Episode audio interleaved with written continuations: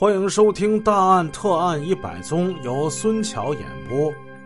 上文故事我们说到，汪显贵为了占有姚雅珍，买了几包耗子药，让姚雅珍找个机会给随意人下到饭里。姚雅珍胆小啊，最后他把这药给了他妹妹姚雅娟，让他妹妹找机会把这药给他姐夫下了。姚雅娟心里明白，杀死随意人已经是汪显贵跟姐姐已经定好了的，这步棋看来是非走不可。他年轻，胆子也大，很好奇，就把这纸包毒药给打开了。打开一看，里边呢是灰色的粉末。难道这东西，他就能把一大活人给毒死？姚雅娟好奇心还是比较强的。姚雅娟她想做个实验，她拿来了一只旧碗，盛了水，将这灰色的粉末就倒进了水里一些。她想看看这东西是不是很快就能融化呢？她想知道这药它究竟是什么味儿的，甚至还伸舌头想去舔一舔，被他姐一把拉住。娟儿，你干啥你啊？这玩意儿能舔吗？你唬啊你啊！姚雅娟没说什么，她把那包毒药收了起来，并把它带到了婚礼的现场。但是婚礼现场人很多，毕竟是人命关天，姚雅娟没有这个胆量跟勇气。回到家之后，她把这包东西塞到了炕柜里。藏了起来。又过了一段时间，来到了初冬，姚雅珍、姚雅娟来到沈阳城里修表，汪显贵又是如约出现，然后跟姚雅珍离开了一段时间。等到姚雅珍回来的时候，这兜里又多了几个纸包。姚雅娟上去就问：“姐呀。”汪大哥给你啥了？还是上回那个东西。姚雅珍轻轻的取出了纸包，交给了妹妹，并要她伺机下手。不过这一次，姚雅娟依然没有这么做。汪显贵见姚雅珍两次投毒都没有效果，很是着急。到了晚上，他不惜长途骑自行车来到了英达村。他在姚雅珍房前房后的转悠。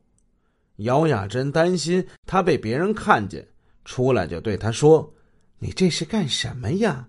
这要是让随意人看见，可怎么办呢？”王显贵趁着夜幕的掩护，把姚雅珍拽到了路旁，紧紧搂住。就是一顿的狂吻。你要是不答应我除掉这随意人，我就总到你房后来转悠，让随意人看见更好，那样他就不要你了。汪显贵明明是耍流氓的一副无赖嘴脸，但是此刻呢，姚雅珍却看他这是痴情啊。这是一个爱我到极致的男人所表现出来的状态。汪显贵趁热打铁，那药啊，吃下去四十分钟左右就起作用。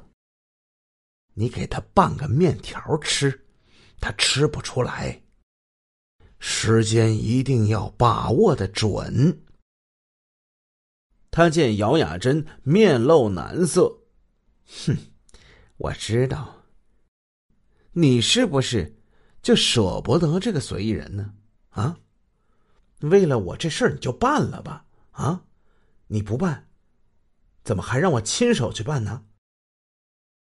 黑暗中，姚雅珍轻轻的点了点头。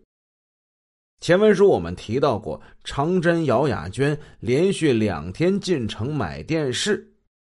其实这两天他们四个人都在一起。王显贵热情的领他们逛商场、下饭馆、吃吃喝喝。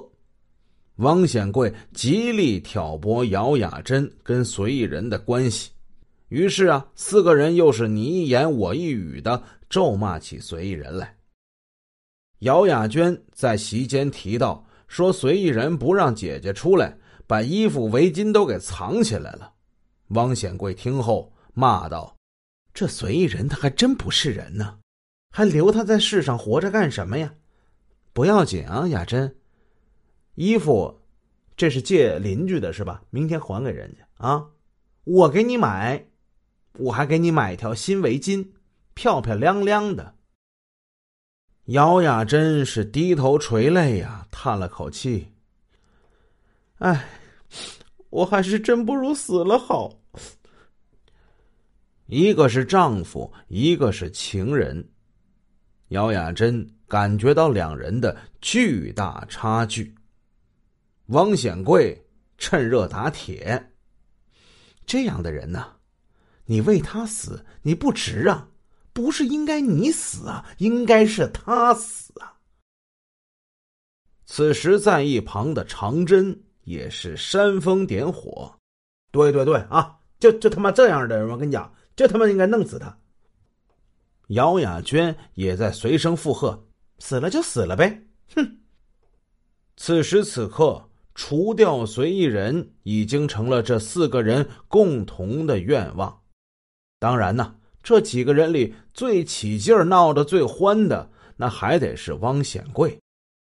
酒足饭饱之后，电视机也买完了，三个人就要准备回去了。临走的时候，汪显贵从衣兜里取出了一把弹簧刀，哼，看见没？我呀，今天啊，就跟你们一起回去，我就看看他态度怎么样。不好的话，咱们就揍他一顿。他要是老老实实的挨顿打，这事儿也就算了。他要是敢起刺儿，我就给他来个白刀子进去，红刀子出来。当天晚上，汪显贵果然是随着几个人一起回到了英达。他们四人在屋前屋后一顿转。庆幸的是，那天随意人很晚才回家，几个人没碰上，也算是避免了一场悲剧的提前发生。在经过了一段时间的接触之后，汪显贵已经摸透了长真和他老婆姚雅娟的脾气秉性。他发现，与其让姚雅珍谋害亲夫，不如好好的利用这两口子下毒手。长真比较爱冲动，姚雅娟头脑比较简单，煽动这两个人帮自己做事儿。总是觉得比用姚雅珍要容易一些。关键呢，看来还是得我继续做工作。所以他多次告诉姚雅娟怎么样用这个药。紧接着又过了几天，长真要进城卖大萝卜，让随意人帮忙。随意人虽然对长针很是反感。但是前段时间自己盖房子，长真是帮自己出了力的，所以只好答应了。随意人做梦都想不到的是，死亡已经向他悄悄逼近。此时的四个人正在谋划如何在随一人回城的路上将他杀害。